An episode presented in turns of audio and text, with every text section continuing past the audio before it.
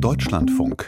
Sport am Samstag. Mehr Geld und weniger Ertrag. So lässt sich zusammenfassen, was sich seit vielen Jahren bei der Spitzensportförderung beobachten lässt. Der Staat investiert mehr Geld, aber der Ertrag in Form von Medaillen wird weniger. Was muss geändert werden, dass dieser Trend umgekehrt werden kann? Verschiedene Regierungen haben dazu schon Reformen auf den Weg gebracht, zuletzt die viel kritisierte Leistungssportreform 2016.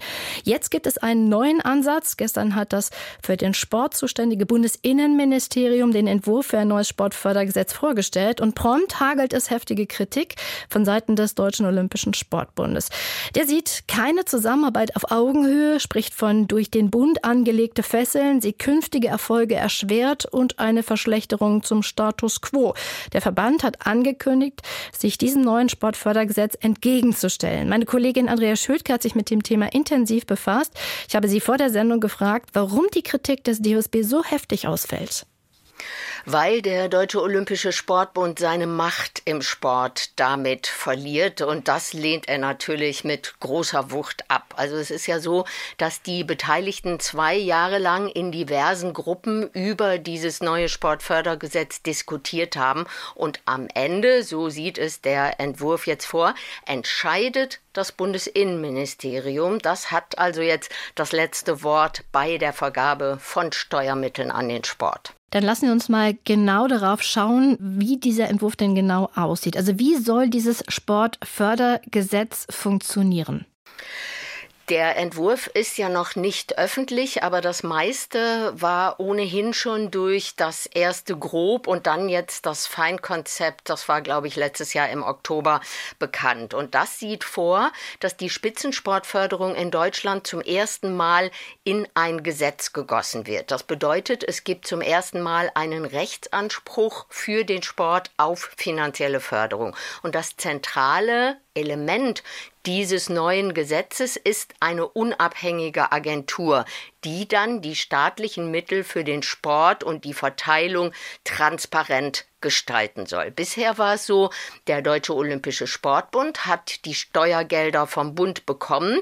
Zuletzt waren das insgesamt 300 Millionen Euro im Jahr.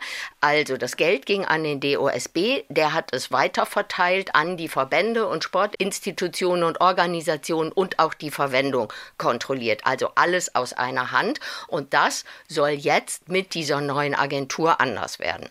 Aber genau diese Agentur oder die Struktur der Agentur ist jetzt genau der kritische Punkt für den DOSB. Es geht um die Zusammensetzung dieser Agentur und ganz genau natürlich um die Stimmenmehrheit. Diese unabhängige Agentur ist in Form einer Stiftung organisiert. Da gibt es zwei Menschen, die den Vorstand bilden sollen. Das sind hauptamtliche Stellen, die werden öffentlich ausgeschrieben. Dann gibt es einen Fachbeirat, da hat der Sport die meisten Sitze und es gibt einen Stiftungsrat und hier hat jetzt das Bundesinnenministerium die Mehrheit Mehrheit und am Ende eben auch damit die Macht zu bestimmen, wer welches Geld bekommt. So und das Bundesinnenministerium hat das so begründet, ich zitiere mal, ein maßgeblicher Einfluss des Bundes im Stiftungsrat ist unerlässlich, weil die Sportagentur ausschließlich Mittel des Bundes vergibt. Zitat Ende.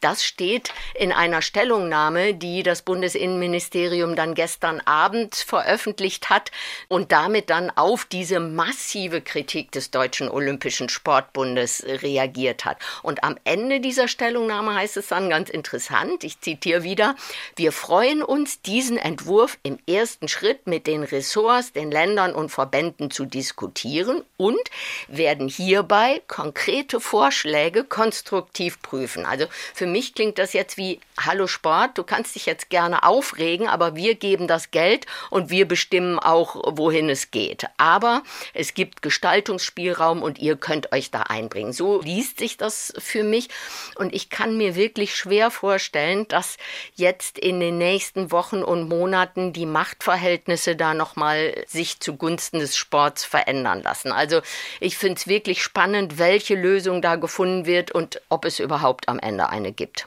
Also es geht letztendlich darum, wer am Ende das letzte Wort über die Mittelverwendung der Steuermittel hat. Genau. Ähm, ja. Der DOSB hätte das gerne. Der hätte gerne, dass er am Ende bestimmen kann, was damit passiert. Und von politischer Seite wird eben gesagt, nein, nein, das muss in parlamentarischer Verantwortung bleiben. Genau, weil es eben heißt, es wird so viel Geld aus Steuermitteln bereitgestellt für den Sport und da kann es nicht sein, sagt die Politik, dass wir da nicht die Hand drauf haben oder eine Entscheidungsmehrheit haben. Nun hieß es ja immer, im Zentrum sollen die Athletinnen und Athleten stehen. Was sagen die denn zu dem Entwurf? Ja, ich habe gestern so ein bisschen rumtelefoniert. Die halten sich noch zurück und haben gesagt, wir wollen das erstmal alles ganz genau lesen und prüfen. Dazu muss man sagen, die Interessenvertretung der Leistungssportlerinnen und Sportler Athleten Deutschland heißt die, die hat in den vergangenen zwei Jahren in diesem Diskussionsprozess ebenfalls mitgesessen in diesen verschiedenen Arbeitsgemeinschaften und konnten sich einbringen. Das ist jetzt was anderes. Bisher wurde immer nur über über die Athleten geredet, jetzt auf jeden Fall schon mal mit ihnen. Ähm, und wenn Sie jetzt Änderungsvorschläge haben, nachdem Sie das alles durchgelesen und geprüft haben, dann haben Sie natürlich, genau wie der Deutsche Olympische Sportbund, jetzt die Möglichkeit, diese Änderungsvorschläge in den kommenden Wochen und Monaten da noch einzubringen. Wie sieht es denn mit der institutionalisierten Macht der Athletinnen und Athleten aus? Also haben Sie da auch einen festen Platz in äh, Stiftungsrat und Fachbeirat? Ähm, also wenn ich das jetzt so richtig verstanden habe, dann hat der Deutsche Olympische Sportbund eine bestimmte Anzahl von Plätzen in den beiden jeweiligen Gremien. Und davon gibt er dann einen oder davon ist einer für Athletinnen und Athleten vorgesehen. Das ist jetzt nicht so das, was Athletinnen und Athleten sich wünschen, weil die sagen, wir sind ja eigenständig, wir sind ja nicht unter dem Dach des DOSB, sondern wir sind eine eigenständige Vertretung. Und deshalb möchten wir eigentlich auch einen eigenständigen Sitz haben. Und wie geht es jetzt weiter? Also was ist der weitere Fahrplan für das Gesetz? Ja, es soll jetzt in die Ressortabstimmung gehen, wenn es nach dem Wunsch des Bundesinnenministeriums geht. Die Beteiligten wie Deutscher Olympischer Sportbund, Länder und Athletenvertretung können jetzt noch ihre Argumente und Änderungswünsche einbringen. Mitte des Jahres soll das Ganze dann ins Kabinett gehen und Ende des Jahres im Bundestag und Bundesrat verabschiedet werden, sodass die Agentur dann wenn es alles so nach dem Plan des Bundesinnenministeriums läuft, Anfang 2025 die ersten Arbeitsschritte aufnehmen kann. Andrea Schüttke zum Entwurf des neuen Sportfördergesetzes, an dem lange gearbeitet wurde und von dem nun dieser Entwurf vorliegt, den der DOSB scharf kritisiert. Morgen hören Sie dazu ein Gespräch in unserer Sendung Sport am Sonntag mit Olaf Tabor, dem Vorstand Leistungssport im DOSB.